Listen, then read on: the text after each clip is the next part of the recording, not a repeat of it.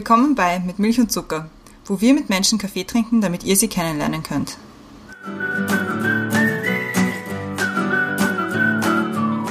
Willkommen zurück bei Mit Milch und Zucker. Neue Folge, neue Woche. Neue Woche, neue Folge heißt es eigentlich.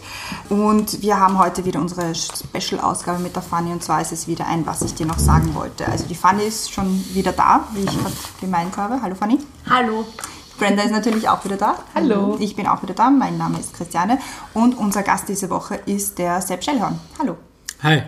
Freut uns sehr, dass du da bist. Ganz meinerseits. Eigentlich sind wir da. Äh, eigentlich sind wir da, ja, Ja. weil wir sind heute im Altstadt Vienna. Und es ist sehr schön. Also sehr beeindruckend. Aber jetzt kurz zu dir. Also wer dich nicht kennt, man kann dich ja durchaus schon kennen. Du bist auf du bist Nationalratsabgeordneter der NEOS.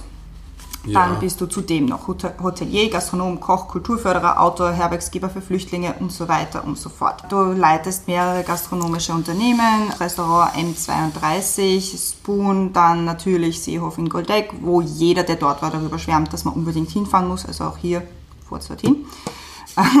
Rausalm im Skigebiet von äh, Bad Gastein und noch zwei weitere Restaurants im Skigebiet von Bad Gastein. Und dann gibt es, das habe ich selber nicht gewusst und das finde ich irrsinnig cool, das Sepp Schellhorn Stipendium. Das ist ein österreichischer Literaturpreis und die Fanny hat vorher gerade gemeint, dass unter anderem die Wea Kaiser, von, die, von der ich sehr viel halte, das auch bekommen hat. Also man könnte da, glaube ich, noch sehr, sehr viel aufzählen, was du alles kannst, was du alles bist, was du alles tust. Ich glaube, äh, Preis ist, ist der falsche äh, Literaturpreis. Ist es keiner, es ist eigentlich ein, ein klassisches Stipendium, weil ich den Literaten was zurückgeben will. Insofern, und Literaten sind jene, die am ehesten am Hungertuch in Österreich hängen und eigentlich von der Kulturförderung meistens so mit 500 Euro für einen Laptop abgespeist werden. Und das hat was mit meinem Bild für Kunst und Kultur, für Tourismus zu tun, weil ähm, Berge und Seen gibt es auf der ganzen Welt, nur wir ehren viel zu wenig diese, diesen kulturellen Schatz, den wir haben. Und darum kommen 140, Mi- oder darum haben wir 140 Millionen Nächtigungen in Österreich. Auch. Aber wir wollen so, noch nicht so viel dem Thema vorgreifen. Nein, Entschuldigung. Nein, ich wollte das nur einmal sagen, ihr könnt Das ist auch gut. Gut. Ja. Ja. Guter Übergang. Was ist denn das Thema, Fanny? Worüber reden wir heute? Ja, nachdem wir in den vergangenen, ähm, was ich dir noch sagen wollte, Folgen auch schon von unserem ursprünglichen Konzept abgekommen sind, uns äh, sehr starr an das, was ich dir noch sagen wollte, zu halten, ähm, sondern eher unsere Gäste mit einem Thema zu überraschen, haben wir uns im Vorfeld überlegt, worüber wir reden wollen und natürlich ist es nicht ganz weit hergeholt, über Politik zu reden. Dann hatten wir zuerst die Idee zu sagen, was ich dir noch sagen wollte, neue Bundesregierung, die es ja bekanntlich erstens noch nicht gibt und selbst wenn man ihnen schon was ausrichtet, ohne dass es die schon gibt, wäre es ja sehr klassisch politisch, was wir ja bisher auch noch nicht gemacht haben. Was wir aber, glaube ich, spannender finden, ist, wie wir schon in der Einleitung von der Christiane gehört haben, dass du zwar Politiker bist, aber noch so viele andere Standbeine hast und so viele andere Dinge, die dein Herz erwärmen und in die du deine, deine sehr spärliche Zeit steckst und wahrscheinlich mit genauso viel Werbe wie in die Politik. Und wir würden gerne darüber reden, was das mit dir macht und was das mit der Politik machen würde, wären mehr Leute nicht nur Berufspolitiker, sondern würden ihren Leidenschaften nachgehen und das dann ins Parlament tragen. Schönes Thema. Und vielleicht auch, was, was jede Rolle von dir der Politik als an sich sagen würde. Was wird der Hotelier sagen? Was wird der Kunstliebhaber sagen der Politik? Das ist so das Thema. Aber wir fangen immer an eigentlich mit den Questions to go. Und immer sehr spannender für dich. Ja, Und die Christiane beginnt. ich fange gleich mit der ersten an. Bist du bereit? Ja, Gut. Buch oder Kindle? Buch, Radio oder Fernsehen? Radio. Welches ist der beste Ratschlag, den du je bekommen hast? Ratschläge sind immer Schläge, ich verabscheue sie. Als Kind wollte ich werden. Hubschrauberpilot.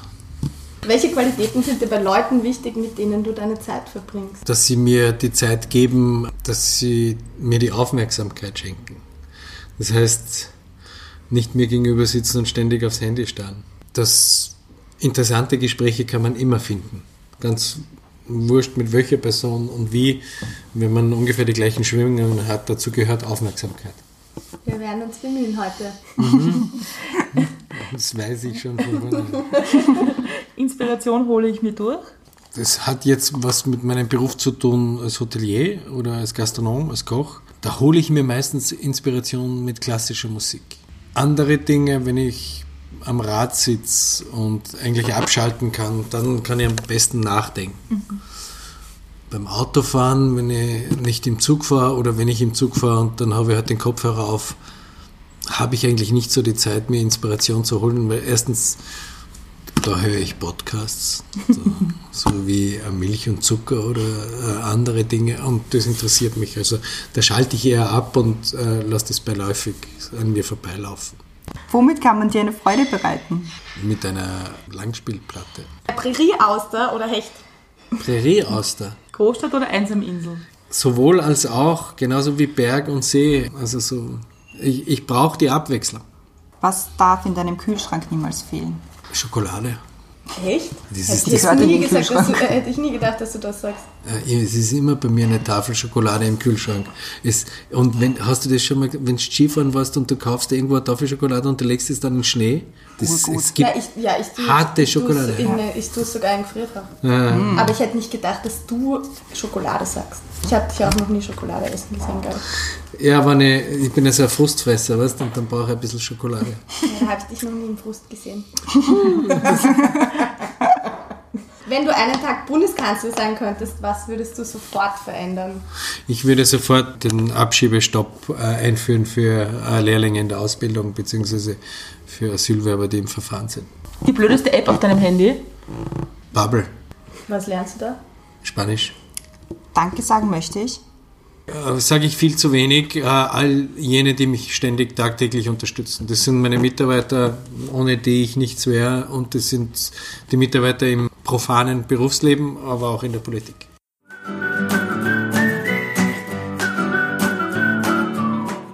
Also mit den Questions to go sind wir jetzt durch. Ich glaube, wir haben ein paar Fragen. Womit fangen wir besser an? Prärie-Austern, glaube ich. Was ist das? Was ist das? Eine Prärieauster. Also ich bin ja Koch eigentlich oder ich habe nie so richtig äh, kochen gelernt. Ich hatte einfach Hotelfachschule und bin dann immer durchgefallen in Maschinenschreiben und Stenografie und äh, Kochen.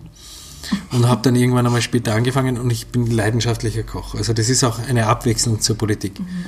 Und in der Positionierung unseres Betriebes in Goldeck haben wir irgendwie auch geschaut, dass wir sehr regional kochen, dass der Umkreis passt und dazu noch Innereien. Und da haben wir immer ein Hirn, Herz und Hoden-Happening, sagt man, oder ein Gichtmenü. Nur Hoden darf man in Österreich nicht verkaufen, weil die im Index stehen. Das hat, ist eine, hat eine alte Tradition.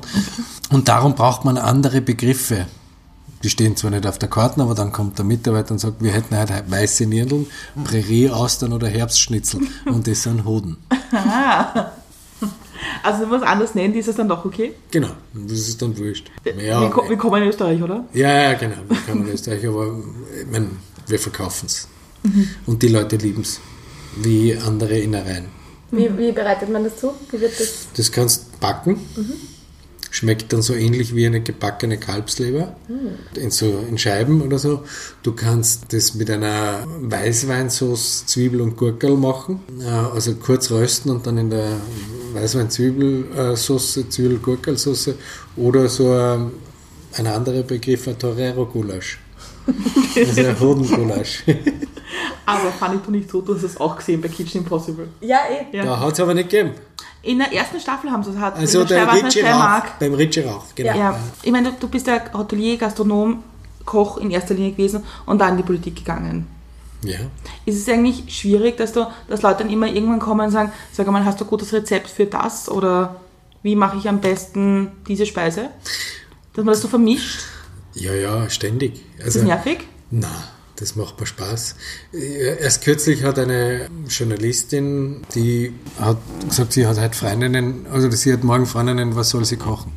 Mhm. Bei Insta hat sie mir die Nachricht geschickt und ich habe dann natürlich gefragt, diese drei Freundinnen essen alle Fleisch und Fisch oder haben wir eine Veganerin dabei, eine ungesunde oder sonstige.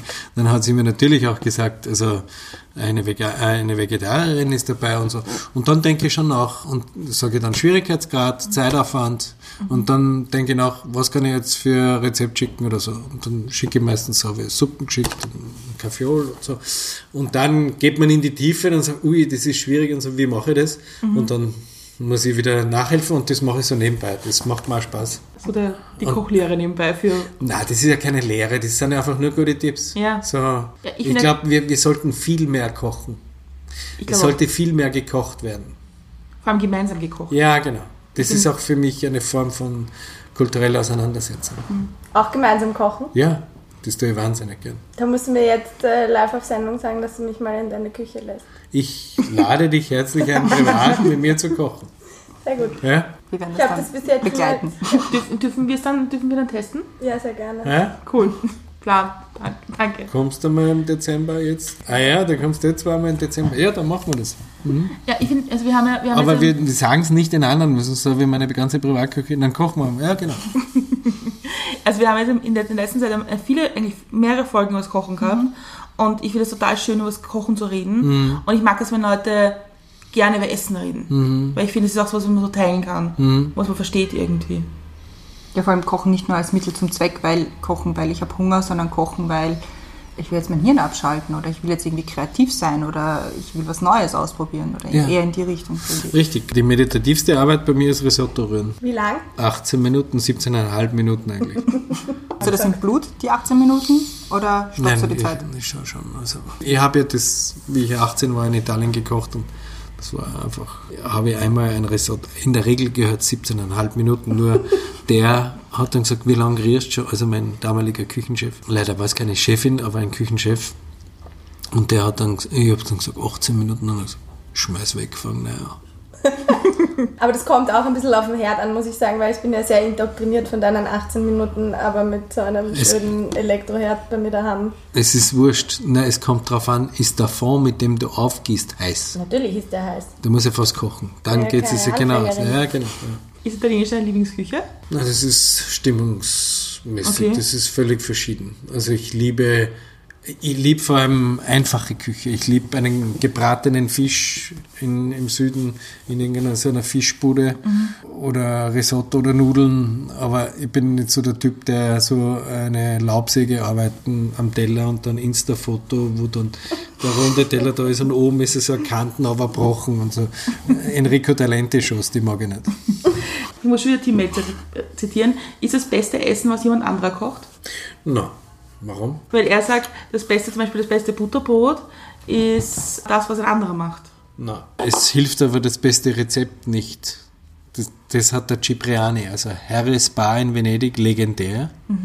Dann habe ich auch ein besonderes Erlebnis dort gehabt. Ich hab, war nur als Gast dort, aber, aber der hat ein Kochbuch und das Vorwort sagt, es hilft hier das beste Rezept nicht, was da drinnen steht. Das beste Rezept ist, du musst die Menschen lieben, für die du kochst. Und dann ist alles wurscht. Und das stimmt wirklich. Und das sind so psychologische Themen, wenn eine Küchenmannschaft, also eine Profimannschaft in der Küche, wie die arbeitet und dass da keine Namen fallen dürfen, wer da draußen sitzt, ist ein Promi oder ist ein Arschloch, kann man, Entschuldigung, wenn ich das so sage, aber das, das färbt total auf die Mannschaft ab. Also du musst immer die Gäste mögen. Und wenn du positives Feedback kriegst von draußen, vom Service in die Küche, dann wirst du immer motivierter und sagst, geile Leute, heute läuft super. Und dann rennt's auch wie, wie nennt man das, Butter auf Brot. Und wo glaubst du, ist der, der Ton härter? In der Politik oder in der Küche? Auf alle Fälle in der Politik. Ist es auch ein, ein Schock, den man hat, wenn man in die Politik geht und sich denkt, eigentlich der Ton muss das nicht sein? Ja, also der Ton, wie ich äh, 18 war, war der Ton noch viel härter in der Küche. Äh, das hat sich total geändert. Also das, weil erstens der viel besprochene Fachkräftemangel, also du musst schauen, dass deine Mitarbeiter motiviert sind. Du bist faktisch Motivationstrainer, du bist wie ein Fußballtrainer, der sie auch mit positiven äh, Eigenschaften beseelt und so. Also das in der Küche gibt es das nicht mehr so, ganz wenige. Und wenn, dann ist es entweder ein Masochist, der da noch mitarbeitet, oder er geht woanders hin. In der Politik ist es ja mannigfaltig, weil da eher der Ton im Umfeld, die Wolke ist, die Blase, das, die Twitter, das Twitter-Phänomen, mhm. das ich jetzt in der letzten Zeit immer feststelle, wo sich immer mehr davon abwenden und meistens sind die, die einmal mit einem mit einer richtigen Hasswolke da hineingeprescht sind mhm. und jetzt frustriert sind, weil sie nicht mehr so gehört werden oder weil ihnen der Hass entgegenprallt. Aber der Ton ist schon in der Politik viel härter. Ja, vor allem, weil man sich in der Politik auch nichts ins Gesicht sagt, sondern eben ausrichtet, oder? Ja, ausrichten, also direkt ausrichten tut man es ja auf Twitter. Ja, aber ist das direkt ausgerichtet? Weiß ich auch nicht. Ja. Es ist halt immer eine also, Scheibe dazwischen, ja, man genau. muss niemanden ins Gesicht sagen. Und ja. in der Kugel, wenn du das sagst, dann musst du das ins Gesicht sagen. Und dann musst du mit den Konsequenzen rechnen. Das ist ja genau der Unterschied, warum das in der Politik so schier ist, weil du halt mhm. halt 37 Plattformen hast, die du dir dazwischen schalten kannst, bevor du grauslig wirst und nicht den es nicht, gar nicht so ernst meinen musst, weil es ja immer mittelbar ist und nicht unmittelbar.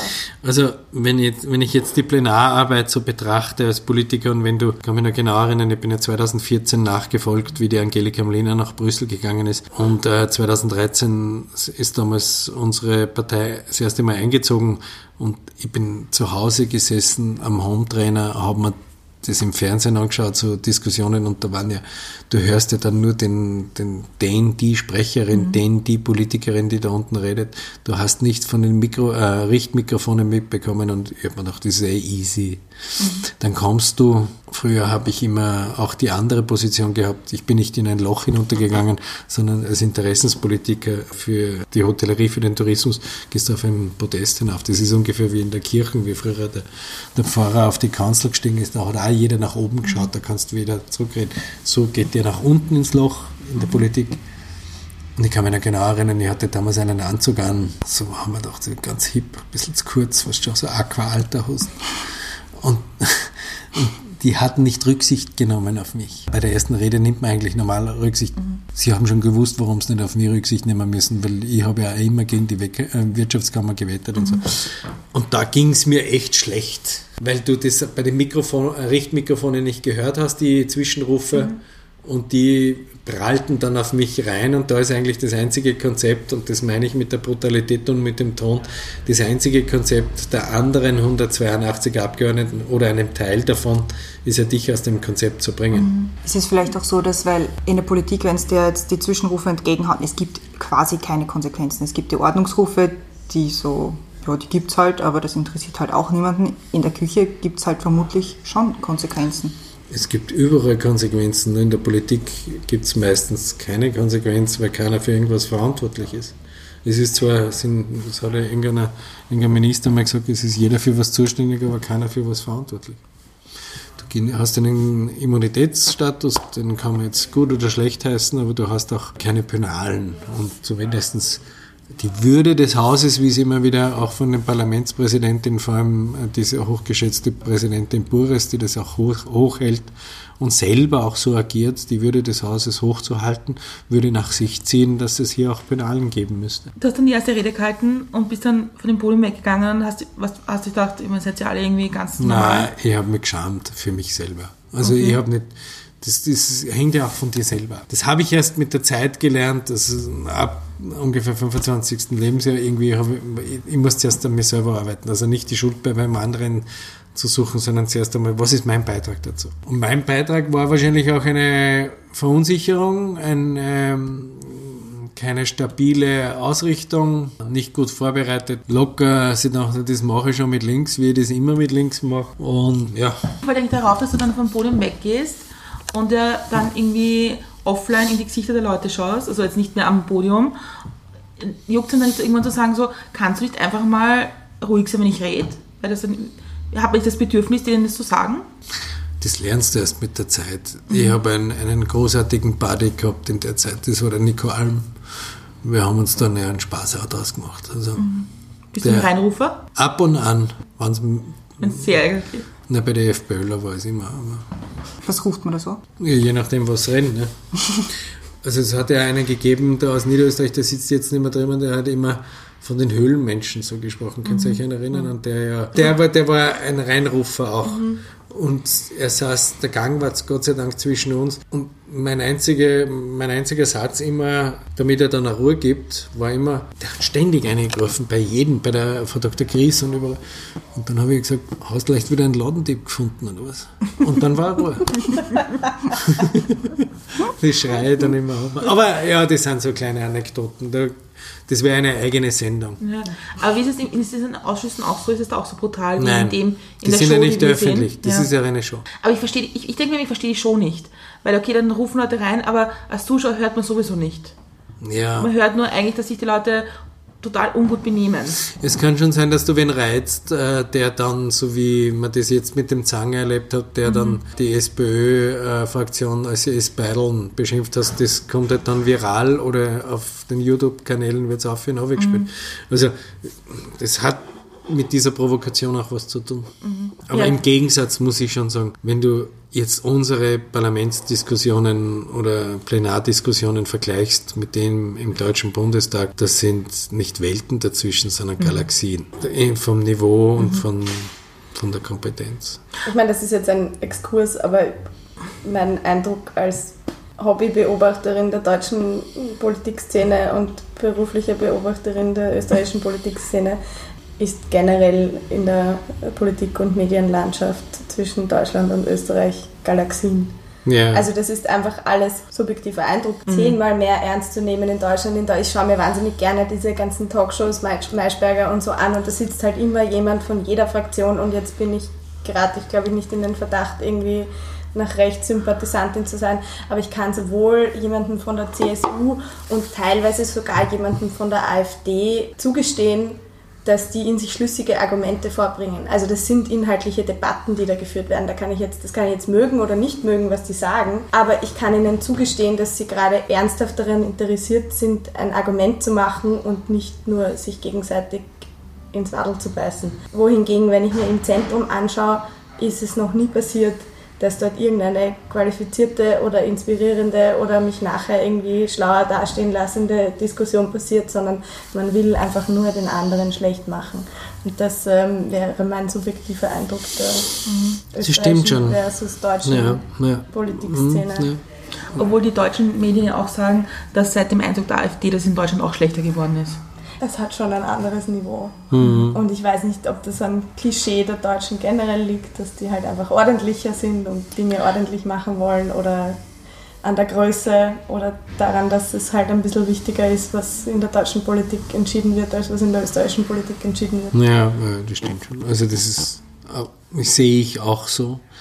Wobei ich dann auch immer wieder erstaunt bin, mir ist es ja wichtig, frei zu sprechen. Und im Deutschen Bundestag sprechen relativ wenige Abgeordnete frei, sondern sie haben einfach ein, ein schlüssiges Redekonzept verschriftlicht. Das ist auch eine Möglichkeit, an der muss ich noch arbeiten. Ich würde das aber schon eher so sehen, dass wenn man frei spricht, dass da vielleicht auch mehr Leidenschaft dahinter ist oder dass da mehr Emotionen dahinter sind, als wenn das wirklich verschriftlicht Das stimmt.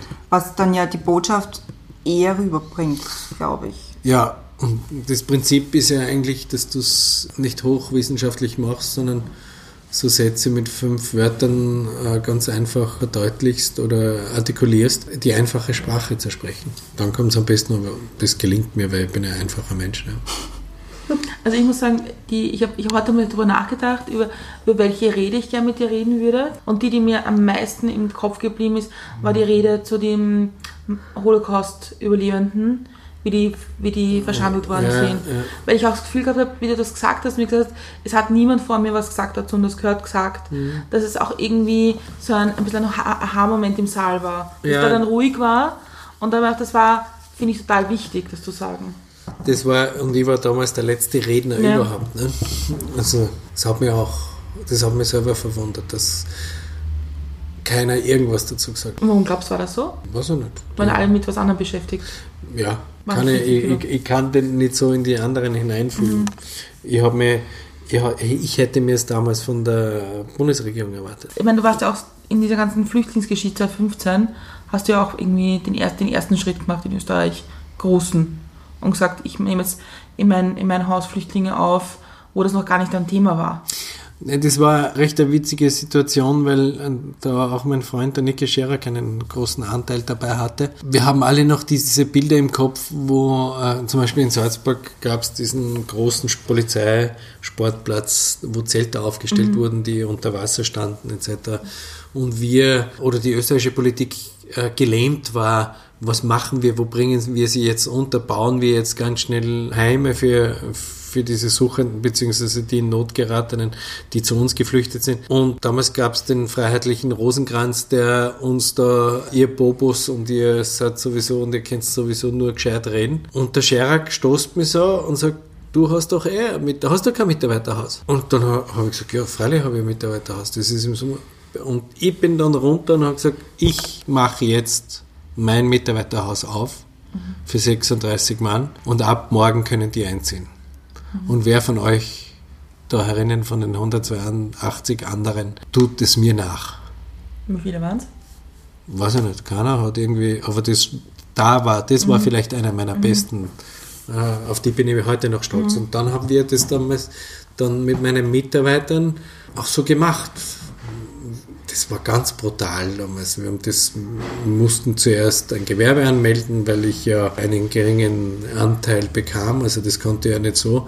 Äh, das, dann hat man sich das vom Braunschutz angeschaut und dann wurden sie geliefert. Betone noch einmal geliefert. Wir liefern morgen, haben sie gesagt. Wie so also zehn Kisten Bier abgeliefert werden sind dann 36 Männer, Pakistani, Afghanen, Iraki, Syrer und zwei Somali waren dabei, hergebracht worden in einem desolaten Zustand. Ein Plastiksackerl haben sie in der Hand gehabt, wo sie irgendwas drinnen gehabt haben, entweder ein Handtuch oder sonst irgendwas. Und dadurch, dass ich im Tourismus bin und schon seit 25 Jahren eine Tradition habe mit afghanischen Flüchtlingen. Also es okay. ist ja nicht so, dass die erst seit 2015 mhm. zu uns kommen, die kommen ja schon viel länger zu uns da habe ich das Glück gehabt, dass ich alle ehemaligen Mitarbeiter, die deren Sprache sprachen oder sprechen, gewinnen konnte, dass sie mir übersetzen. Weil okay. da kannten nur ein paar, ein bisschen Englisch und so. Und wir haben dann in Phase, in allen möglichen Sprachen, haben uns dann austauscht, haben wir mal organisiert, was brauchen die. Und dann haben wir, und das war auch ein wichtiger Punkt, weil die Caritas, die ist erst dann drei Tage später kommen, nachdem sie geliefert wurden, und gesagt, es reicht aber, also in den Anforderungen steht eine Stunde Deutsch, Kurs in der Woche und das reicht.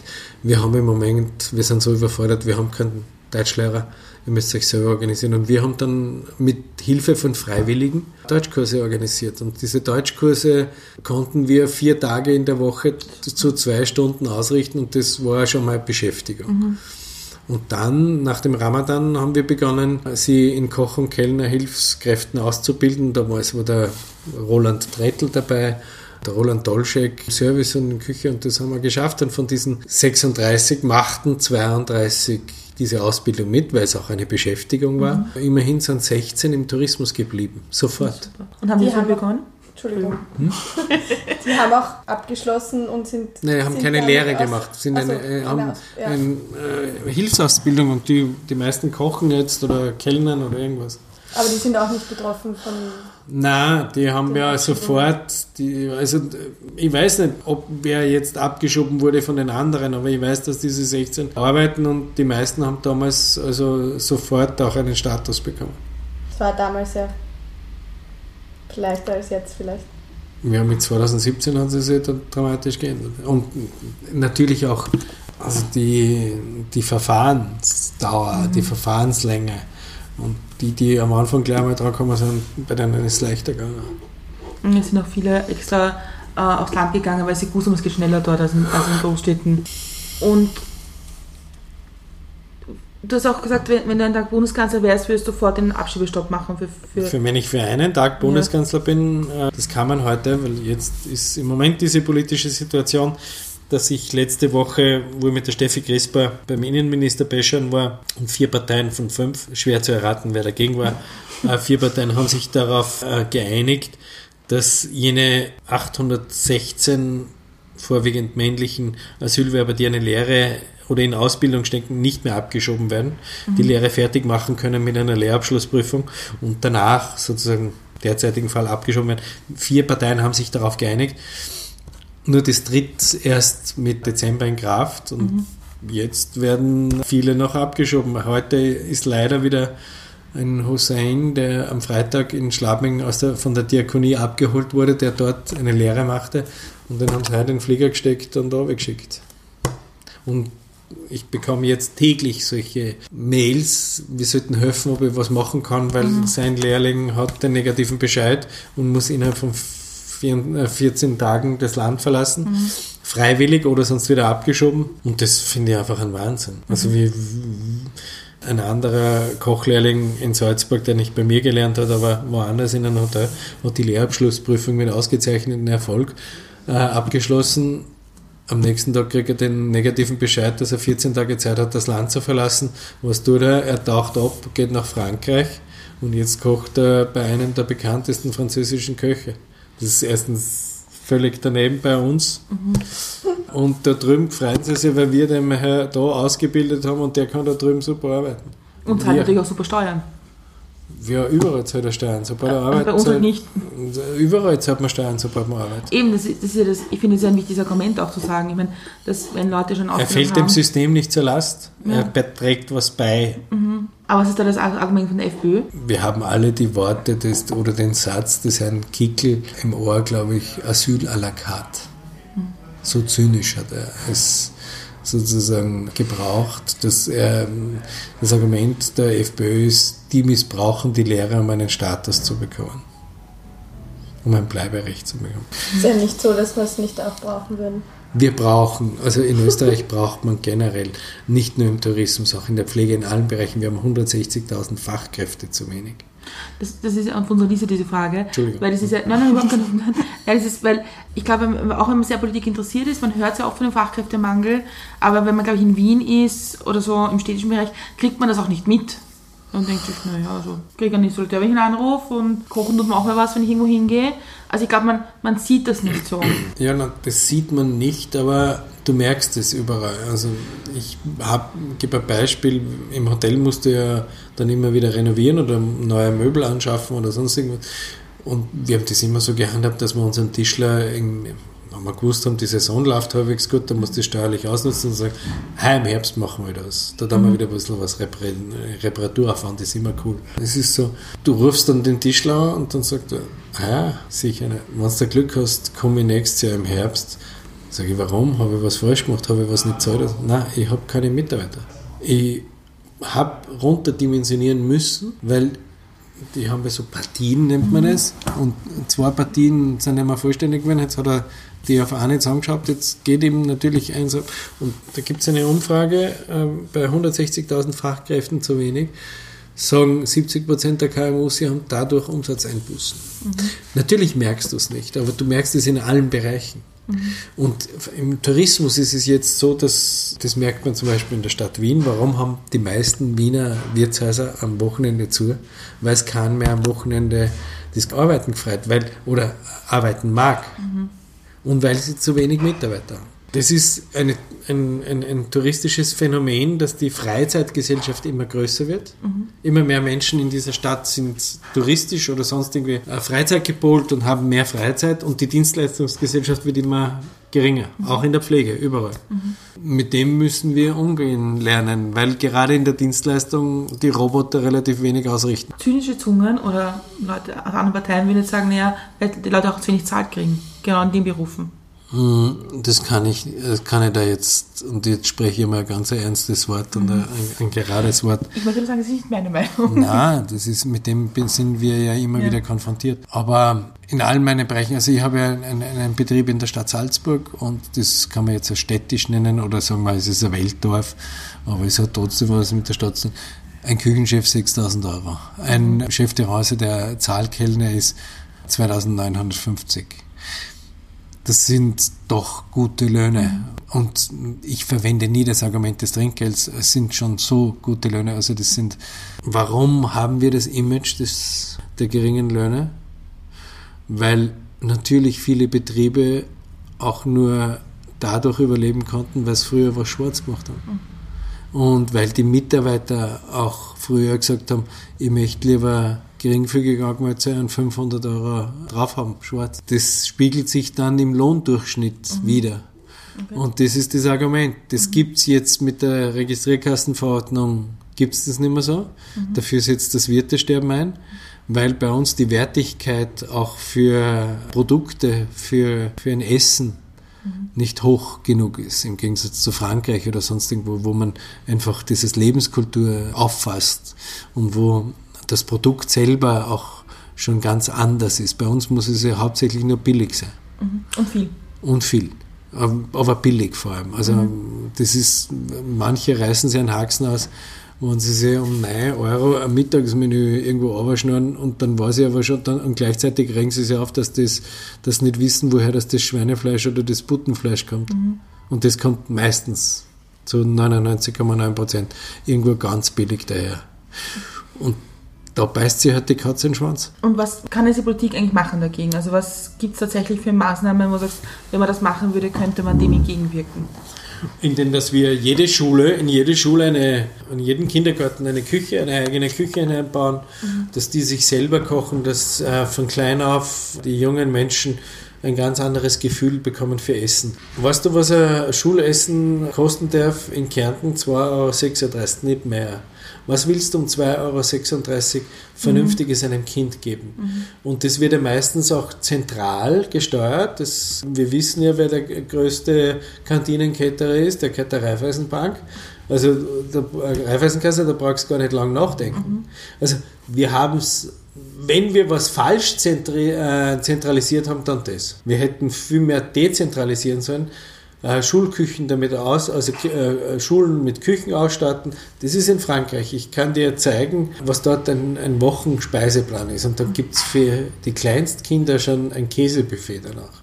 Darum Mhm. haben die so großartige Käsekultur. Darum haben die auch so eine großartige Fleisch-, Gemüse- und Fischkultur. Weil sie ein Verständnis für Essen haben. Ja, weil sie ein Verständnis und ein Bewusstsein dafür haben und wissen, das ist nicht umsonst. Ich meine, in England hat das ja Jimmy Oliver probiert mit den Schulkantinen, dem Schulessen.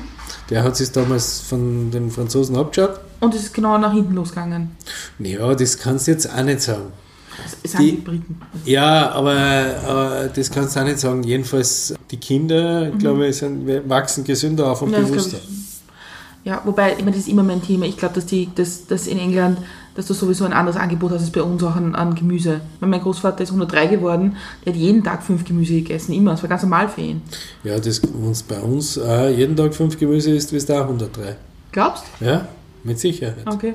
Aber jetzt, ich finde das würdest du Angebot, sagen, dass die Qualität die haben ein anderes Angebot an, an, an Gemüse. Na, das. Finde ich. Wir, wir haben ja, warum haben wir kein Angebot? Weil es nur mehr vier Handelsketten gibt. Ja. das ist ein Raumordnungs-, ein politisches Thema. Wir, also das war ja in den 80er, 90er Jahren, haben wir gesagt, wir brauchen Supermärkte. Am Land muss überall ein Supermarkt, wann nicht einer, dann mindestens drei. Weil man, und wir brauchen Beschäftigung, meistens sind es dann die geringfügig Beschäftigten gewesen und gleichzeitig haben sie auf die Kinderbetreuung vergessen, die Politik. Aber Hauptsache, wir haben einen Supermarkt. Das hat sich dann konzentriert auf vier Handelsketten und diese vier Handelsketten bestimmen den Einkauf. Und darum haben wir nur mehr eine Apfelsorte und darum haben wir nur mehr eine Tomaten- oder zwei Tomatensorten. Und vielleicht gibt es irgendwann einmal einen Ingwer oder sonst irgendwas oder ein neues, hippes Gewürz. Das haben aber dann auch alle vier. Das ist ein politisches Thema, das ist der politische Wille. Wenn man den Menschen zu viel vom Brutto wegnimmt, dann haben sie natürlich eine geringere Kaufkraft. Dann muss ich auf der anderen Seite schauen, dass das möglichst billig ist, weil sonst würden sie rebellieren. Sozusagen eine landwirtschaftliche Gelbwesten-Geschichte in Österreich wäre ja mal nicht schlecht. Eine Produkt. Ich habe letztens meine Mutter versucht zu übersetzen, was diese Gemüse, die, sie, die ich halt aus England kenne, von meinem Opa, was das bei uns ist, aber wir, wir sind nicht so weit gekommen und wieder aufgehört. Da gibt's also, Weil- weil es wo, halt wo, wo findest wer kann von uns, also auch eben, das fängt ja schon Mhm. einmal in der Schule an. Dann meistens haben die Eltern auch keine Zeit zum Kochen oder Mhm. keine Lust oder sonst irgendwas. Aber wer macht zu Hause, wer tut Artischocken putzen, brät Artischocken an und hat dann die Artischockenböden und das ist das herrlichste Gemüse. lustig, ich wollte gerade über die Schocken reden, weil ich halt eher, also war auch viel in Großbritannien und ich, ich finde auch, dass es dort viel Gemüse gibt und auch am Markt viel Gemüse. Aber da, wo ich es wirklich miterlebt habe und wirklich einen Unterschied gemerkt habe, war in Holland witzigerweise, wo ich ein Jahr gelebt habe. Und da habe ich, äh, hab ich jetzt gerade an Artischocken gedacht, weil dort gibt es wirklich auf jedem Markt ständig Artischocken. Und habe dann angefangen, mich mal mit Artischocken auseinanderzusetzen, weil bei uns gibt es, wenn du Glück hast, beim Spargourmet alle halben Jahre einmal mhm. zwei Stück. Ja, ja eben. Und wenn man mit offenen Augen durch so Supermärkte geht, Gemüsemärkte gibt es eh schon fast nicht mehr. Ja. Ich war letztes Jahr mal, das, in puncto Nachhaltigkeit hat mir das total fasziniert in Südfrankreich in, auf so einem Markt, eine Vielfalt unglaublich. Und auf dem ganzen Markt hat es kein einziges Plastiksackerl gegeben. Da kommen die Menschen mit Körben und Jutesackerl und dann stauen selber, kriegst du so einen Korb, wo du dein ganzes Gemüse reinschmeißt und dann wägen sie es ab und geben es dir dann in die Taschen. Mhm. Kein einziges Plastiksackerl. Wie klasse war das? Das hat mhm. mich eigentlich fasziniert. Das andere war ja schon logisch, weil die Franzosen. Ist das jetzt in Graz? Äh, ich war jetzt das Wochenende in Graz und wir waren am Sonntag, na, plötzlich am Samstag war das, am Vormittag auch auf einem Markt und da ist mir das auch aufgefallen, dass ich kenne halt die Wiener Märkte, wo es dann trotzdem bei jedem Overreißen. Ne? Ja, kriegst halt immer dieses depperte Plastiksackerl mit. Kein Mensch hat dort ein Plastiksackerl gehabt. Jeder hat das, diese, diesen Jutebeutel, jeder war, also es hat wirklich ausgeschaut wie eben in Italien oder Frankreich oder sonst irgendwo und es war einfach so schön, das zu sehen, wo ich mir so, boah, ja, und auch alles natürlich regional und das Kübiskernöl vom Nachbarn und urschön. Ja. Jetzt haben wir lange über Essen geredet. Wir kommen auch immer wieder aufs Essen zurück, finde ich. ja, ich kann auch eine, eine gekünstelte Überleitung machen. Bitteschön. Weil Essen ist ja auch ähm, Kunst. Und wir haben auch wow. schon darüber geredet, dass es tatsächlich ein kreatives Outlet ist für Leute, die es gerne machen oder die einen Bezug dazu haben. Genauso ist das eben mit der Kunst, mit der du ja auch eine sehr enge Beziehung hast. Und ich würde sagen, dass du uns einfach mal ein bisschen was erzählst, einerseits vom Stipendium, andererseits wie du deinen Zugang gefunden hast und nicht zuletzt ja auch selber, ich würde sagen, politische Kunst machst. Das meine ich nicht verlachen, sondern das meine ich tatsächlich so, dass du ja hier auch wieder irgendwie eine Leidenschaft in die Politik ziehst und damit was recht Sinnvolles machst. Weil jedes Mal, wenn du politische Kunst gemacht hast, das ziemlich eingeschlagen ist, weil die Leute halt besser verstehen, was du meinst. Mhm.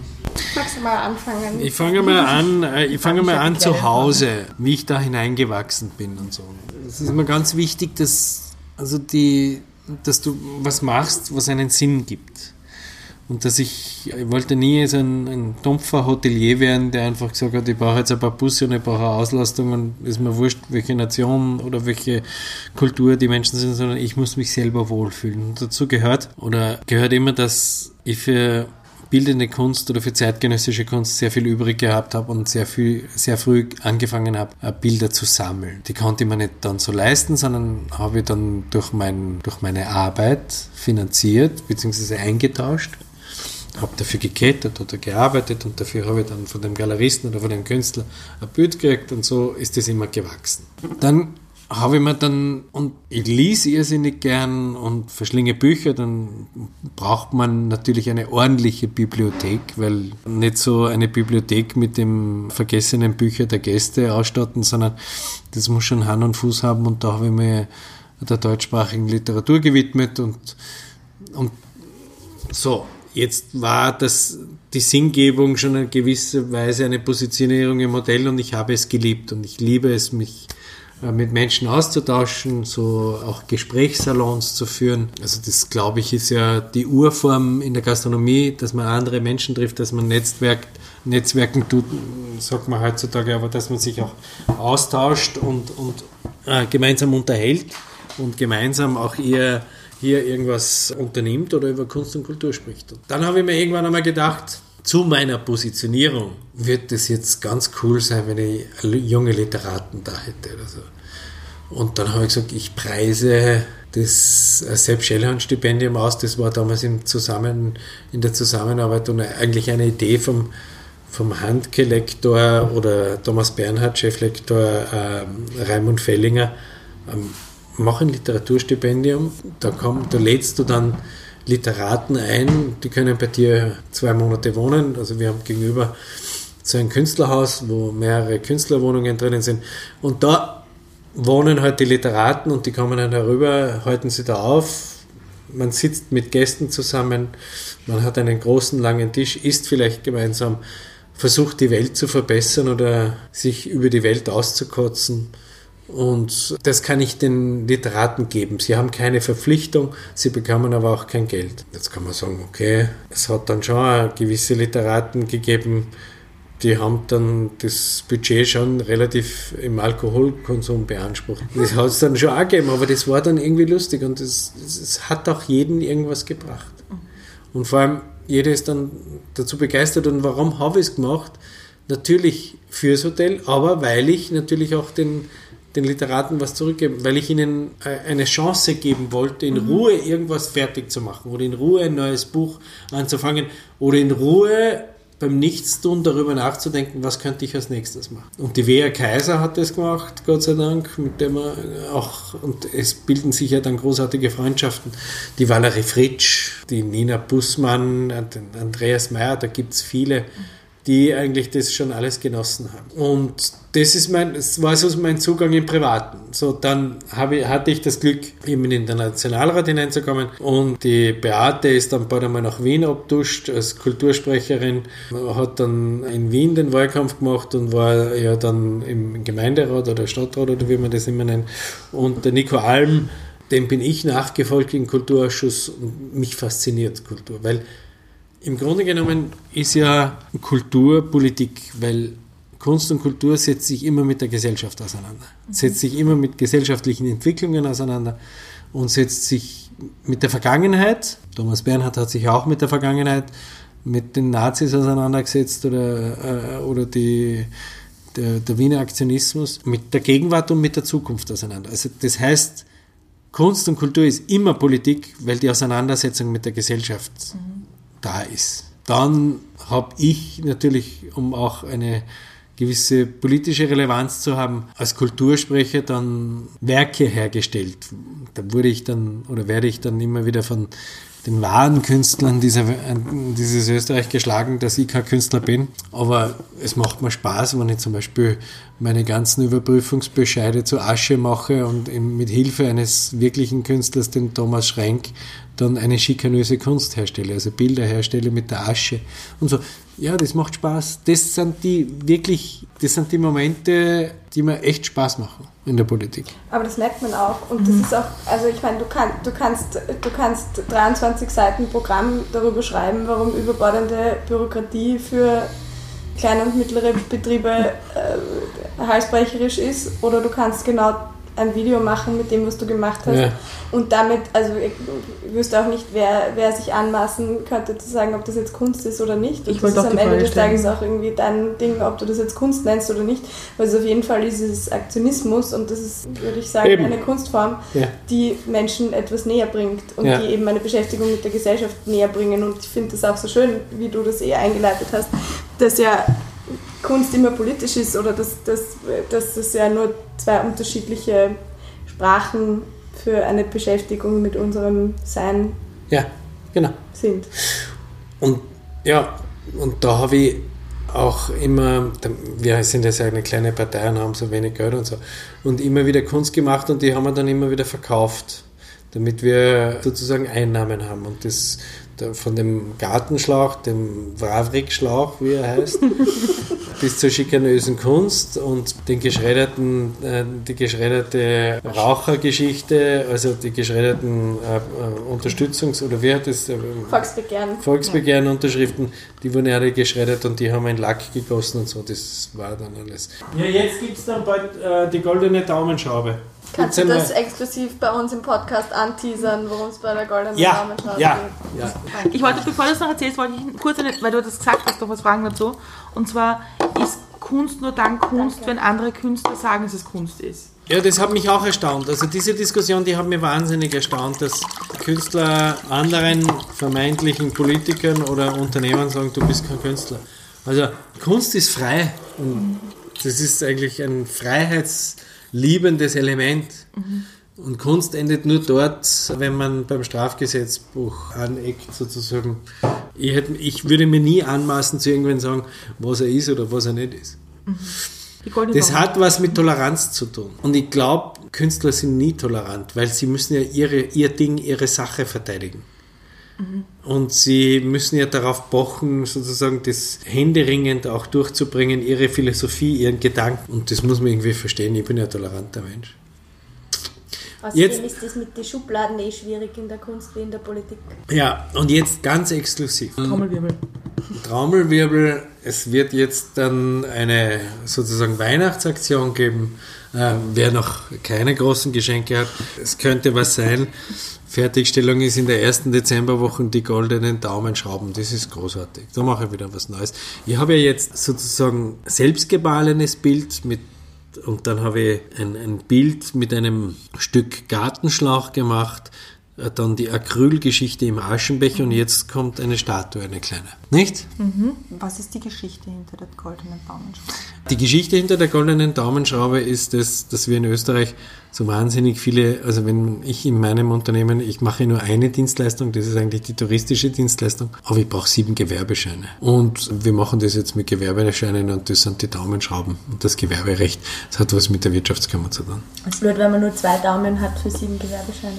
Ja, ja. Das ist schön zusammengefasst, Rani. Einen, einen, einen, einen Kunstfehl gab es auch. Vielleicht bin ich schuld. Was? Die Mozartkugeln. Ja, die haben wir, die, Wir die, haben- die, das, manches ist schöner Scheitern. Ja. Wir hatten eine gemeinsame Idee.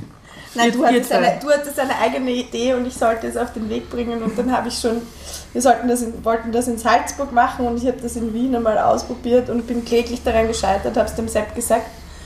Er hat gemeint, es lä- läge nur daran, dass ich es nicht, ähm, nicht richtig mache, aber dann Das müssen wir jetzt nicht da näher erörtern. Aber ich sag dir, ich, ich, ich, sag dir daran, was es gelegen ist, weil die neuen. weil es Plastikscheiben sind, Ja, genau. keine Glasscheiben. Ja, genau. Na dann? Okay. Ja, wir werden das jetzt, wir wollten, wir haben jedenfalls das darin geendet, dass ich, glaube ich, eine halbe Stunde lang Mozartkugeln geföhnt habe. Mehr Ja. möchte ich dazu nicht Ja, sagen. wir, es, wir, wir, wir breiten den Mantel des Schweigens darüber. Zwei Menschen erwähnt oder zwei Künstler erwähnt gerade. Der erste wird dir besser liegen, weil es dann der Lebensmensch ist, wie andere Politiker gesagt hätten vielleicht, ne? Na, Lebensmensch, er hatte einen Lebensmenschen, Menschen, das war die Frau Stavianische. Ähm, Bernhard begleitet mich. Ja. Ich liebe ihn zu lesen, ich liebe seinen Witz und die ganzen kleinen Sachen. Und er war ein, ein großartiger Beobachter und ein großartiger Kommentator der österreichischen Gesellschaft. Ich weiß auch, dass du, ich weiß, dass du ihn ganz großartig verehrst und ich kann dem natürlich auch was abgewinnen oder ich weiß einfach, wie wichtig der war. Was mich an Thomas Bernhard wahnsinnig irritiert und auch an einem Gedanken an dir mit ihm. Für mich ist der so wahnsinnig zynisch, hart und meidet das Sentimentale wie der Teufel das Weihwasser.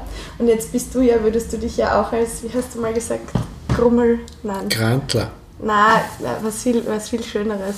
Ich kann mich nicht erinnern. Auf jeden Fall eine, eine sehr, also Grummelbär, sage ich jetzt, einschätzen. Aber am Ende des Tages hast du auch was sehr Sentimentales, Emotionales. Ja. Und ich habe mich immer gefragt, wie du da den Zugang findest zu jemandem, der das eigentlich gar nicht hat. Oder Das wissen wir nicht. Also ich habe ihn, ich habe ihn der nie kennengelernt. In, in, der in seiner, in dem, was, was wir von ihm greifen können. Ja, er hat es ja niedergeschrieben. Also ich habe ihn leider nie persönlich kennengelernt, aber ich glaube, dass das auch ein Schutzmantel war für ihn. Also wenn man nachlesen kann man ja, wie er aufgewachsen ist, bei wem er aufgewachsen ist, also wo er geboren wurde, bei wem er dann aufgewachsen ist und wie das auch in seinem Lebenslauf äh, so war. Also da gab es natürlich keine Parallelen, aber gewisse Parallelen gibt es schon. Das ist zwar anmaßend zu sagen, aber ich habe auch so eine äh, Schutzmantelfunktion. Und dann habe ich halt einen weichen Kern. Und ich fürchte mich ja im Grunde genommen auch vor Menschen. Das ist ja ganz was Absurdes. Ne? Das ist ja fast schon schizophren im Tourismusbetrieb, wo viele Menschen sind. Eine Skihütte, wo 1500 Leute Mittag essen oder so. Und das ist, das hat schon, also da gibt es ein paar Parallelen. ne? Ja, aber das ist den, das hörst du jetzt vielleicht nicht gerne, aber das ist ja sensiblen Menschen oder People's People allgemein, dass sie gleichzeitig sehr, äh, sehr extrovertiert und introvertiert sind. Ja, ey, nein, das höre ich auch gerne. Ich, ich, ich kann nur zeitweise, mit, ich kämpfe mit mir selber. Also ich würde nicht sagen, ich kann nicht damit umgehen, aber ich kämpfe mit mir selber. Ich kämpfe zum Beispiel mit mir selber, dass ich in, ein, in eines meiner Restaurants gehe, wo das Restaurant schon voll ist.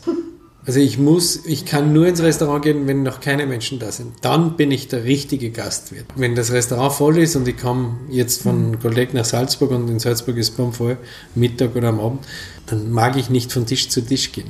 Da habe ich Angst vor Menschen. Ich wollte mich fragen, wie die, wie die Angst vor Menschen, wie du das meinst. Ja, ja, also Respekt oder so. Da weiß ich nicht, wie ich mich verhalten soll. Störe ich?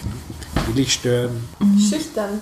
Ja, schüchtern. Ich kenne das, von- ich kenn das nämlich von mir auch. Es wird mir nie jemand attestieren, dass ich ähm, schüchtern oder introvertiert bin. Ja. Aber ich, ich würde was ganz Ähnliches sagen und vielleicht ist eine Erklärung dafür, dass du, wenn du von Anfang an da bist, eine Stimmung mitkriegst oder Ja. aufsaugen kannst und wenn du in eine bestehende Situation hineinkommst, Genau. keine, kein Gespür hast für, für die Stimmung oder für die Energien, die da fließen. Ja.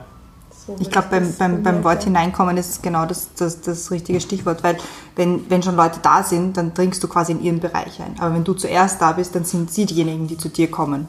Und ich glaube, da, also zumindest bei mir liegt da, glaube ich, die Grenze. Ich kann mit Leuten viel mehr, wenn ich zuerst da bin, Ja. wenn sie zu mir kommen. Ja, ja, ja, richtig, so ähnlich ist das bei mir. Ja. Jetzt mache ich jetzt diese Überleitung. Ja, Weil, ich meine, wir haben jetzt genau dieses Spannungsfeld irgendwie gehabt zwischen Kunst, Kultur und einer politischen Meinung. Und als die interessant- interessante Frage, vor allem als Kultursprecher, wie viel Einfluss darf die Politik auf Kultur haben? Und das ist nämlich weniger ideologiell als finanziell. Oder soll sie auch haben? Ja, das ist eine hochspannende Frage. Ich, ich glaube, dass die Politik sich vor allem von der Kultur fernzuhalten hat. Bei jeder Besetzung von Bundestheatern, Holdings etc. sollte sie vor allem besetzungsfrei agieren können. Von einer Jury besetzt, die auch hier nicht ideologisch gebrandmarkt ist. Dann kommt es dazu, wie gehen wir mit der jungen Kunst um, wie gehen wir, fördern wir junge Kunst und wie fördern wir den künstlerischen Bereich und da stellen wir sehr schnell fest, in Österreich gibt's wahnsinnig viele Förderprogramme und Doppelgleisigkeiten und ein Gießkannenprinzip, vor allem in der Kunst, im Kunst- und Kulturbereich und da werden Abhängigkeiten geschaffen. Also ich glaube, und das ist auch kulturpolitisch von mir so gemeint, dass wir hier eine andere Richtung einschlagen müssen und es schon die Bereitstellung geben muss für Atelierförderungen, für all, äh, für Open Spaces, für, für all diese Bereiche, wo sich Kultur oder Kunst entfalten kann. Aber gleichzeitig ist es auch wichtig, dass wir ein Bekenntnis dazu haben, wie fördern wir Exzellenz. Eine Bundeskulturstiftung, ein Thema wie wie die Pro Helvetia das auf österreichischem Boden zu etablieren, das wäre schon ganz großartig. Und das wäre ganz, ginge in eine ganz andere Dimension. kannst du für uns mal kurz erläutern, was das ist? Eine Bundeskulturstiftung, das heißt, hier wird, hier werden vor allem Künstler gefördert, die große, und damit, mit denen man große Ausstellungen beschickt in der ganzen Welt und nicht nur in Österreich. Wir haben jetzt ein, ein komisches System mit äh, Außenkulturstellen, die von der Wirtschaftskammer betreut werden oder von dem Außenministerium, aber wo eigentlich keine ähm, konzertierte, kuratierte Richtung stattfindet. Das ist undurchschaubar und das ist meistens auch politisch besetzt oder wird politisch entschieden und die wollen wir entpolitisieren. Und das würde ich mir für die österreichische Kunst- und Kulturszene sehr wünschen. Das heißt, noch einmal unten Theaterräume, Proberäume, Ateliers etc. bereitstellen. Es braucht auch eine steuerliche Absetzbarkeit für Ankauf von Kunst. Die gibt es nicht. Das ist auch wichtig. Das wäre das beste Fördermodell. Dann weggehen vom, vom Gießkannenprinzip hin in eine strukturierte Förderung. Also vor allem die Literaten, das habe ich auch eingangs erwähnt. Also da, wenn, du, wenn man sich den Literaturförderkatalog anschaut, dann bladelt man hinter noch, dann schaut man, wie viel hat die WR Kaiser gekriegt, wie viel hat der Klavinic gekriegt, der hat seinen neuen Computer gekauft, dafür hat er 500 Euro gekriegt. Das sind doch alles Almosen und, und, und das ist nicht mein Ding. Und mein Ding ist generell, dass wir ein anderes Verständnis haben für Kunst und Kultur. Wir haben nicht einmal einen eigenen Minister. Und die Franzosen als Kulturnation mit dem Jacques Lang haben das großartig hinbekommen. Die haben eine Kulturnation, ein, ein, ein national ist ein falsches Wort, aber ein, ein Kulturbewusstsein. Und bei uns schwimmt das immer irgendwie so mit. Das würde ich mir wünschen, dass das in Österreich, dass sich das verdient hätte, bei all dem, was wir leisten, bei all dem, was die Kunstschaffenden leisten, von Bundesmuseen bis Bundestheater, bis, bis zur Oper, bis zum, auch zum Volkstheater, dass die sozusagen ein Gesicht bekommen, der was von der Sache versteht. Ich glaube, ich habe ein bisschen eine Abschlussfrage dazu. Ja. Und zwar kann, wenn irgendwann deine Zeit in der Politik vorbei ist und du sagst, ich gehe jetzt wieder zurück nach Salzburg oder bleib jetzt wieder Hotelier, Gastronom, wirst du dich irgendwann zurückziehen und wirst ein Buch schreiben? Werden wir irgendwas von dir lesen irgendwann einmal? Also außer reden und Wer wünscht sich das nicht? Also wenn wir alle vier, glaube ich, wenn wir jetzt da sitzen und sagen, wenn ich, jeder will ein Buch schreiben. Ich nicht, vielleicht kann ich recht schreiben. Also das verspreche ich, Ja, vielleicht ja, kann ich ein Buch Das schreiben. Lektorat. Das gibt's ein Lektorat. Na, Also das ist wurscht. Also ich kann ja sagen, welche Schriftsteller die größten Legastheniker waren oder aber das ist alles komplett wurscht. Also jeder von uns, glaube ich, will ein Buch schreiben. Viele da draußen, die auch den Podcast hören, denken sich, ich würde wahnsinnig gerne ein Buch schreiben. Ja, natürlich wünscht man sich das. Und natürlich möchte man das auch machen. Ich denke mir das auch oft. Wir fangen mit einer Geschichte an. Aber ich mache mir schon immer so brav die Notizen. Ich habe jetzt ein, ein wahnsinnig schönes Buch äh, gelesen, das, das lese ich eigentlich oft, wenn ich depressiv bin oder so. Und das baut mir immer auf, das lese ich jetzt schon zum dritten Mal, das Buch vom Süden vom André Heller. Und der es so witzig und so blumig und so mit einer wunderschönen Sprache und so schön ausgeführt beschrieben wurde. Und das holt mir dann aber wieder hervor. Und dann denke ich mir, wenn ich sowas liest, sowas schaffe ich nie. Aber mit Sicherheit, wenn ich aus der Politik weg bin, 2022 habe ich dann den Seehof übergeben an meinen Sohn Felix. Der macht das, Gott sei Dank, das ist eine, ein großes Glück. Und dann werde ich irgendwas anderes machen. Werden wir sehen. Also ich würde da jetzt auch gar nicht so tief stapeln. Zumindest äh, lyrisch habe ich dich schon mal gehört in der Schnelle. Und du meinst bei, bei einem Poetry Slam. ja, ja, Poetry Poetry, Slam. ja, Poetry Slam, ja. Du, da hast du schon eine Gabe dafür und deine gelegentlichen weihnachtlichen Lesungen. Ja. natürlich Nix, ich glaube bisher nichts Eigenes gelesen. Nein, nichts Eigenes. Ja. Aber ja, du hast stimmt. schon ein. ja, ich mag das. Ja. Hm. Und ich würde auch gerne was von dir lesen. Schauen wir mal, vielleicht in ein paar Jahren. Mord im Parlament. Nein, nein, nein, das ist zu, das ist zu banal. Deswegen habe ich es gesagt. Wobei die Claudia Gamon und ich haben, haben irgendwann einmal einen Groschenroman im Parlament konzipiert. Das wäre eigentlich ganz witzig. Also wir haben jetzt Schlucki? ganz, ganz viele deiner Rollen be, be, be, betrachtet. Ich glaube, also meine letzte Frage für jetzt wäre, was wünscht sich der Politiker Sepp Schellhorn vom, von der Politik noch? Beziehungsweise wir haben ja grundsätzlich die große Frage nicht wirklich äh, oder äh, nicht wirklich beantwortet. Was war jetzt die große Ja. Frage? Würde, macht, es einen, macht es einen Unterschied, Berufspolitiker zu sein? Oder Mit Sicherheit. Mit Sicherheit, ja, weil das hat auch den, den Nico Alm und mich so zusammengeschweißt. Wir, hätten, wir können jeden Tag aufstehen und gehen und in unser normales Berufsfeld zurückkehren und sofort arbeiten und es geht alles normal weiter. Die meisten, die da drinnen sitzen, denken sich, ich muss das jetzt irgendwie machen wegen Geld oder damit ich noch angestellt oder ich weiß gar nicht, was ich machen kann. Oder ich mache jetzt einen privaten Beratungsdienst und für irgendeinen Scheiß, sondern wir, wir bringen ja das Leben, das unternehmerische Leben und die Bedürfnisse unserer Mitarbeiter in das Plenum hinein und können sofort in der Sekunde auf der Ferschen dort unten umdrehen und sagen, ciao, danke, ich weiß, ich gehe jetzt wieder zu denen zurück, die hier das Leben hereingebracht haben. Und das ist diese, diese, dieser Aspekt von Freiheit, ungebunden zu sein und es läuft auch innerparteilich nicht immer alles rund. Also man eckt ja hier und da und oben und unten auch an und Früher war es der Chef, jetzt ist die Chefin oder umgekehrt und manchmal stellt man sich die Sinnfrage. Und das Gute ist, dass ich immer entscheiden kann, ob ich gehe oder bleibe. Und so, solange ich bleibe, muss ich mich voll dafür einsetzen und das begründen, warum ich bleibe. Weil ich einen Spaß dran haben möchte und weil ich auch als kleiner, einfacher Oppositionspolitiker der festen Überzeugung bin, dass ich einen Beitrag dazu leisten kann, dass es für die nächste Generation besser wird. Und das ist mein Ansporn. Und darum mache ich es. Ich mache es nicht wegen mir, weil Ich habe weder einen finanziellen Vorteil noch sonst irgendwas. Ich habe eher einen Nachteil, weil ich zu wenig in meinen Betrieben bin, zu wenig mit meinen Mitarbeitern zusammen und beziehungsweise Mitarbeiter anstellen muss, die meine Arbeit kompensieren. Also das geht sich sowieso mit dem Lohn nicht aus. Aber es ist mein Anspruch, wenn du die Chance erhältst in der Politik, einen Beitrag dazu leisten, dann ist es deine verdammte Pflicht, diese Chance beim Schopf zu packen und auszuüben. Auch wenn es nur temporär ist. Und das Gute ist, bei uns gibt es immer ein Fenster oder einen Tunnel und das Licht am Ende des Tunnels, das dauert maximal, diese Tunnelfahrt kann zehn Jahre dauern. Maximal. Nur du musst dann aufpassen, dass das Licht, das du siehst, nicht der Zug ist, der dir entgegenkommt, sondern das Licht ist, wo es dann vorbei ist. Ja, es macht wahnsinnig viel aus mir, dass ich das machen darf und nicht machen muss. Und ich würde mir viel mehr von diesen Unternehmerinnen und Unternehmer im Parlament, ist ganz wurscht von welcher Farbe, welcher Partei,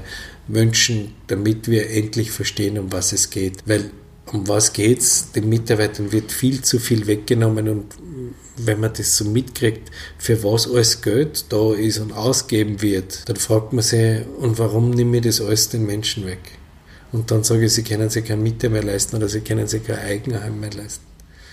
Dann kommen so hirnlose Argumente des du Neoliberaler, du und so. Dann ist immer meine einzige Frage, sag mal, neoliberal jetzt in Ansatz.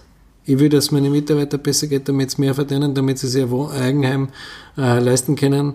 Dazu brauchen wir möglichst viele Wohnungen. Und was ist jetzt neoliberal? Dieses immer gegenseitige Auseinanderspielen zwischen Arbeitgeber und Arbeitnehmer ist ein völliger Schwachsinn. Das ist noch aus dem 20. Jahrhundert. Das ist noch die, der alte Sozialpartner Klassenkampf und der interessiert mich eigentlich nicht. Und dem, da muss die Mentalität muss sich so ändern, dass wir alle ein gemeinsames Ziel haben, dass wir nur einen Planeten haben, alle miteinander irgendwann einmal Kinder oder Nachfolger haben werden und für die müssen wir das Beste machen. Das ist eigentlich unsere Aufgabe. Oder einen Spaß in dieser Welt haben. Das ist schön. Jetzt kann die Brenda ihre Abschlussfrage stellen.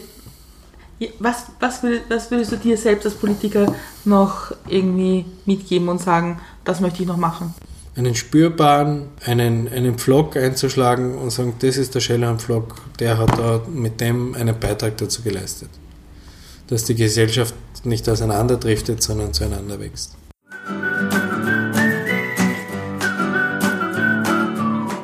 Wir sind wieder am Ende angelangt. Es war irrsinnig spannend. Vielen, vielen Dank, aber wir sind noch nicht ganz fertig.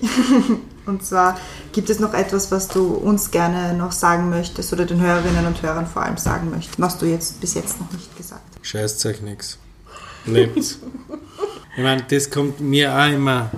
Du also wir, werden, wir wachsen ja in gewissen Kulturkreisen, Konventionen auf und das mit der Religion, das macht mich immer narrischer und mit dem Schuldgefühl und dem schlechten Gewissen, das ist das einzige, das ist das best funktionierende Businessmodell der Welt. Boah, darüber würde ich jetzt urteilen. Ja. Wow. Und das quält mich und das ist so, das wie, wie ihr habt es ja schon in Zeichentrickenfilmen gesehen, der kleine, der gute Teufel, der Engel und der Teufel und bei meinen Autofahrten spiegelt sich das immer wieder und ich will so gern leben und ohne schlechten Gewissen auf weiterleben und, und ich würde es gern irgendwie weitergeben, sozusagen pfeift auf das. Wir gingen alle irgendwann einmal ein, aber leben wir und haben auf den Putz, so wie wir kennen und das muss jetzt nicht einmal finanziell sein, sondern einfach viel mehr glücklich und lachen und das würde ich den Menschen mitgeben und scheißt euch nichts. Schön. Schön ich, ich habe jetzt noch, also ich habe noch einen Part. Da, da danke mich für die Zeit, dass du die Zeit genommen hast und für die vielen Gedanken. Ich habe es wirklich toll gefunden, dir zuzuhören, weil es schon ein bisschen die Augen öffnet über manche Themen, über die man vielleicht nicht so nachgedacht hat. Weißt du, dass ich das wahnsinnig gerne, also ich habe mir das gewünscht, dass ich so, äh, beim Podcast mitmachen darf und dass ich das bei euch machen darf, das freut mich ganz Du darfst gern wieder mitmachen, wenn du ja, möchtest. Wir können einmal über Religion diskutieren. Genau, weil wir diskutieren gerade, wir machen gerade einen, Termin, wir machen gerade einen Termin mit Nico Alm aus. Ja. Vielleicht könnte man mal ein Gespräch mit euch beiden machen. Ja. Danke für die Zeit. Wir haben viel zum Nachdenken. Und die allerletzte Frage hat die Fanny diesmal. Ja, ich glaube, ich stelle sie zum ersten Mal. Ja. Wie trinkst du deinen Kaffee? Entweder mit Milchschaum und ohne Zucker oder Espresso. Und ich trinke wahnsinnig viel Kaffee. Und ich bin wahnsinnig hackel beim Kaffee. Und du bist wahnsinnig was? Heikel. Also, Hackel habe ich verstanden. Hackel. Aber ich trinke keine dieser Kapselkaffees. Das ist auch ein Beitrag zur Nachhaltigkeit. Und Cappuccino, Halbautomaten, vorwiegend Halbautomaten, Vollautomaten sind ein Schatz. Geiler Schaum, ich bin ja Barista, also ich kenne mich da aus in der Geschichte und ich trinke so viel. Ich wollte auch gerade sagen, du machst nämlich auch einen guten. Ich habe ja bei der Frage, wo ich den besten Kaffee getrunken habe, ähm, deine Betriebe genannt. Danke. Abschließend möchte ich noch sagen, weil ich es vorher nicht gesagt habe, alle Leute, die noch nicht in Goldeck waren, sollten unbedingt mal fahren, weil es ist wirklich toll dort. Es ist wie ein Zuhause. Ich habe mich so wohl gefühlt, das Essen war so toll und es ist so schön. Also unbedingt mal den Seehof in Goldeck besuchen. Auch egal zu welcher Jahreszeit, das Voll. muss man vielleicht auch immer dazu sagen, weil man denkt Salzburg und denkt Skifahren, aber es ist kein Skihotel. Nein, es ist gar nichts. Es ist ein anderes Hotel. Es ist sinnstiftend und es ist. Die Susi wurde mal gefragt von irgendeinem Journalisten oder irgendwem, was kann man bei euch tun? Und sie hat gesagt nichts. Und das ist eigentlich die schönste Aussage überhaupt. Warum muss man irgendwo hinfahren, wo man was tun muss? Gar nichts tun. Deswegen fährt man irgendwo hin.